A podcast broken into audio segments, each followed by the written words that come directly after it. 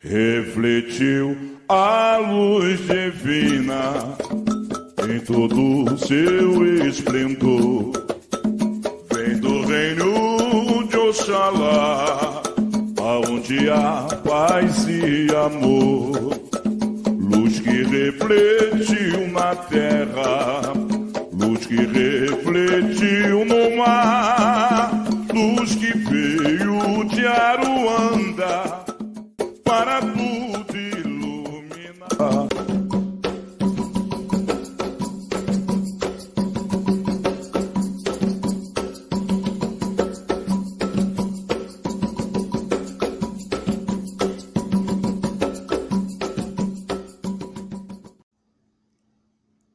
minhas irmãs e meus irmãos, bem-vindo a mais um episódio do nosso podcast Um Banda Traçada. E hoje nós vamos ter uma programação diferente. Nós vamos responder algumas perguntas que frequentemente médiums e iniciantes fazem para nós, fazem nos terreiros por aí. É... Então nós vamos começar aqui as nossas perguntas e respostas aqui de de vocês que mandam e também de que são perguntas recorrentes aí dentro da dentro da Umbanda. A gente vai começar por uma pergunta bem básica, né? É, podemos vamos começar por essa aqui. Banho de sal grosso pode na cabeça? Bom, vamos lá. Banho de sal grosso.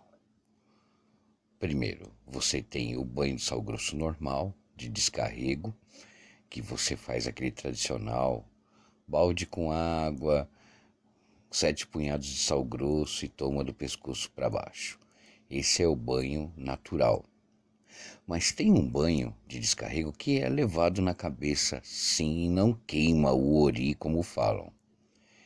Ele é feito com sete punhados de sal grosso, ferve na água, coloca no balde, mistura com a água é, em temperatura normal e você toma de cabeça que ele faz aquela limpeza profunda.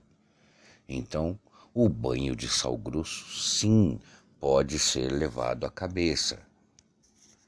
Outra pergunta muito recorrente é: Adoçamento de anjo de guarda do meu namorado ou da minha namorada é amarração? Vamos entender que anjo da guarda não precisa ser adoçado. A gente põe açúcar quando a gente acende a vela para o nosso anjo da guarda para fazer aquela aproximação. E a gente põe o copo de água do lado. Mas se você vai acender uma vela de anjo da guarda para outra pessoa no intuito de trazer ela, colocando adoçamento e mel, isso sim é uma amarração. Então temos que tomar muito cuidado com a lei do retorno quando fazemos isso. Quem deve acender a vela do anjo da guarda da pessoa é ela mesma.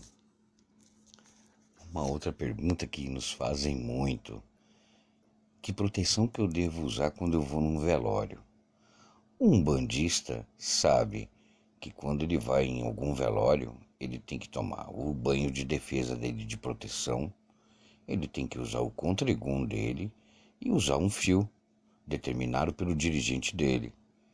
Nunca é e nunca vá um bandista sem proteção para um cemitério. Não faz sentido você ir de peito aberto, até porque você é um médium. Sendo assim, você tem que estar protegido com seus banhos, com o seu contregum e com o teu fio. Então, proteja-se. E uma outra pergunta aqui que também é feita por demasia, o médium chega na casa, iniciante, e ele vai, ele incorporou as entidades, começou a incorporar, ele já quer comprar a roupa ou do Exu ou da Pombogira. Ele esqueceu que ele tem que comprar a primeira roupa branca dele, a calça preta e a bata preta para usar na gira de esquerda, mas ele já quer comprar a roupa, a capa, a cartola, a bengala, seja lá o que for. E aí as mulheres querem comprar aquela roupa bonita, saia e tudo, né? Aí a pergunta que foi feita é: a minha pombogira pode usar decote? Gente, prudência, né? Vamos ter bom senso. Por mais que nós amamos nossas entidades, nós temos que ter re respeito com o nosso corpo e com as entidades. Pombogira não é prostituta e Exu não é vagabundo. Então, é sim, tem que ter roupas bonitas, mas com todo respeito ao chão que você pisa, com todo respeito ao consulente e com todo respeito à entidade. Isso deve ser levado muito a sério.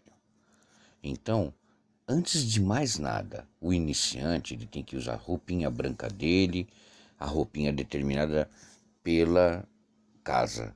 Mas vamos aguardar o tempo certo para você comprar uma roupa de festa?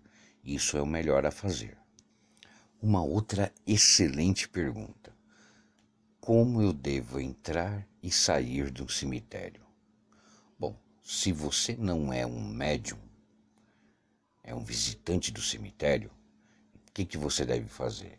Chegou na porta do cemitério, faça uma prece e entre com seu pé direito. Quando for sair, saia pelo mesmo portão que você entrou e dê três passos de fasto saindo do portão de costas. E aí sim se vire para o lado da rua e não olhe mais para trás. Essa é a maneira correta. Já o médium, quando vai a um cemitério, mesmo que for para visitar um ente querido, leve uma vela, acenda na porteira do, do portão que você está entrando do cemitério, peça licença aos guardiões e entre. Quando sair, peça licença para sair e saia de costas até você chegar no lugar certo da, da calçada, vire-se e não olhe para trás. O procedimento é igual e esteja devidamente protegido com seu contregum, seu fio, seja em que ocasião for. Então, essa é uma pergunta muito interessante. Para a gente encerrar esse bloco, tem uma pergunta muito interessante e é recorrente também. Eu posso escutar pontos na minha casa, eu não vou estar tá chamando entidade para dentro, eu não vou incorporar?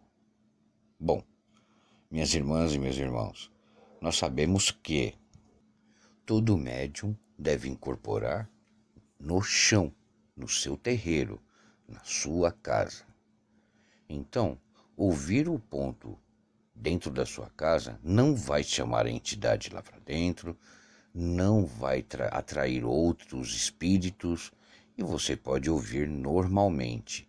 É um tabu criado pelos, pelas pessoas dizendo que você vai atrair entidade.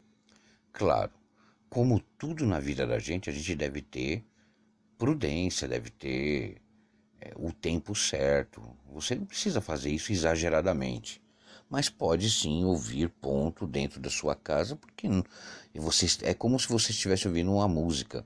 Você não está ali fazendo uma sessão, uma gira, seja lá o que for. Você está ali ouvindo ponto você está aprendendo, está ouvindo como se fosse uma música normal. Então pode sim escutar ponto dentro de casa. E agora a gente vai fazer aquela paradinha para beber uma água e a gente volta no próximo bloco respondendo mais algumas perguntas. bebemos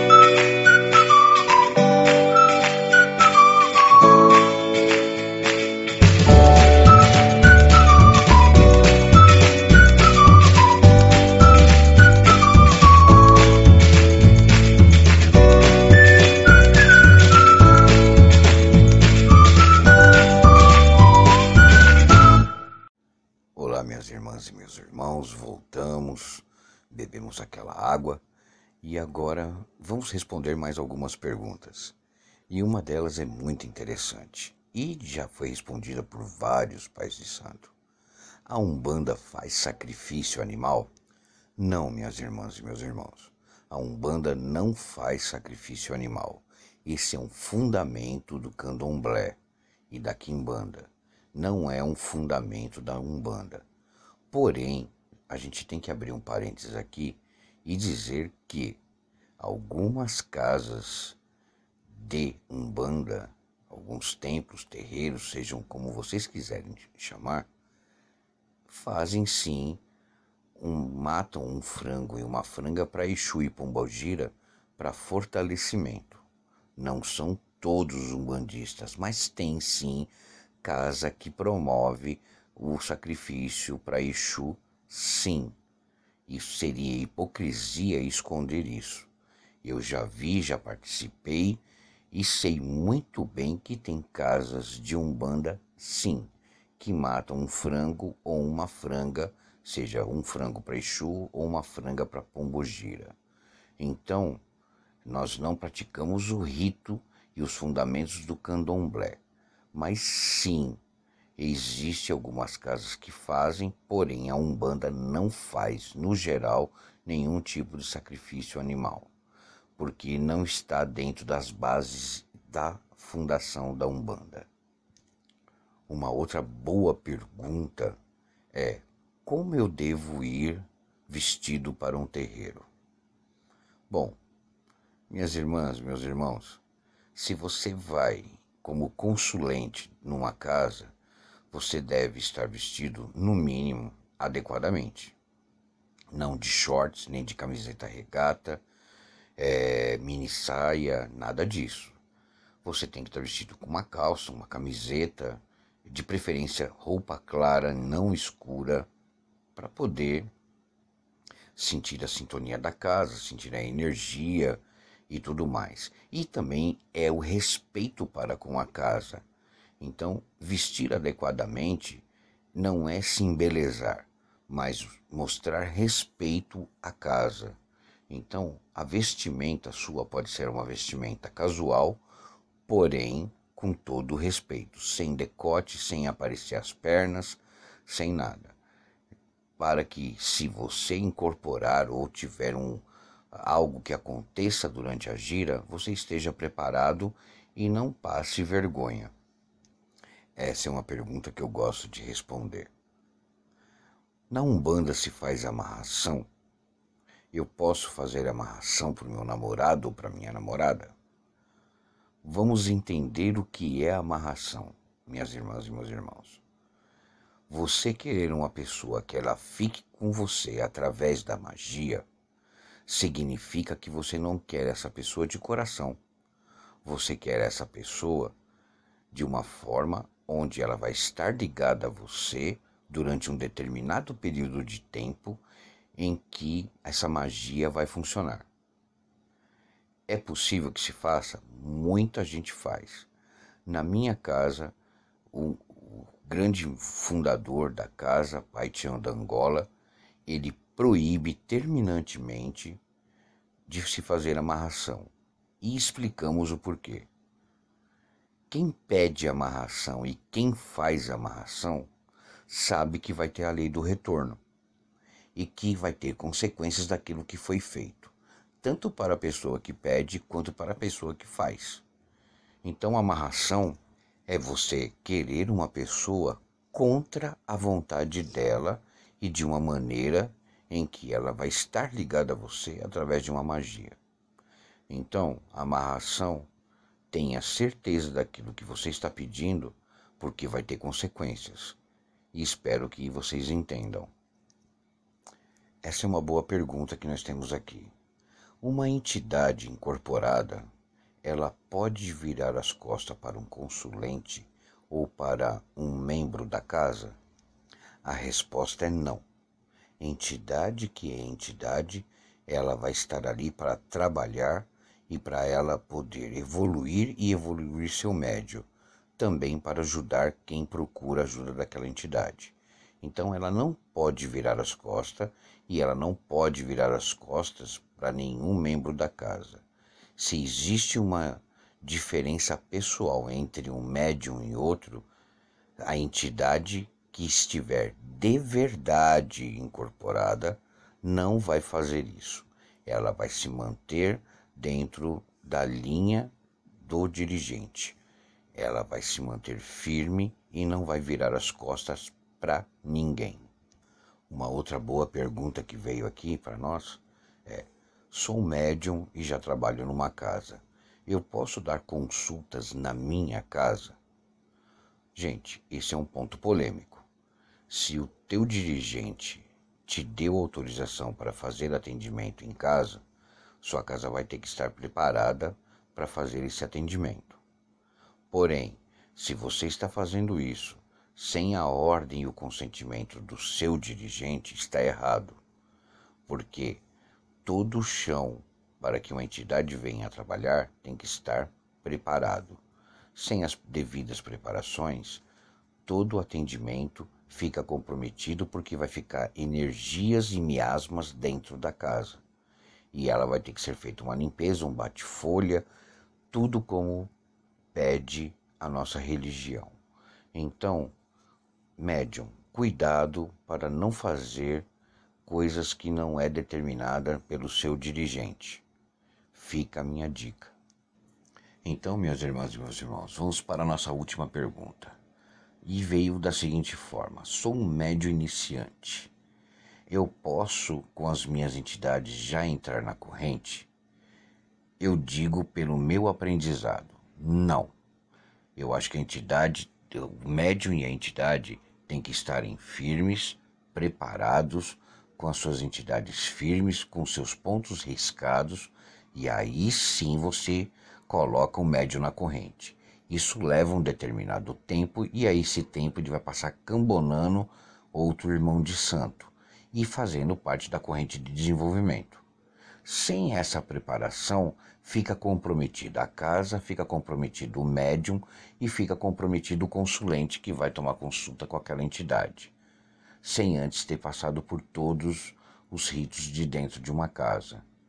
Porém, essa não é a verdade absoluta, porque cada casa tem sua doutrina e seu ensinamento. Eu falo pelo ensinamento que eu recebi. Então, minhas irmãs e meus irmãos, cuidado. Médio iniciante tem que ter preparo. Sem o devido preparo, ele não pode entrar na corrente. Isso fica como lição e explicação para todos vocês.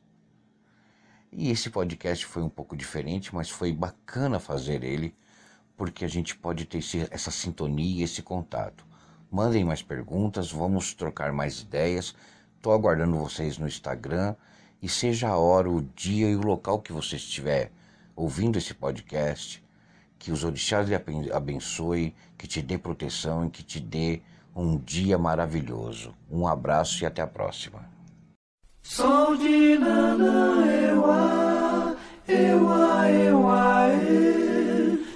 De Nanã, e. De Ewa.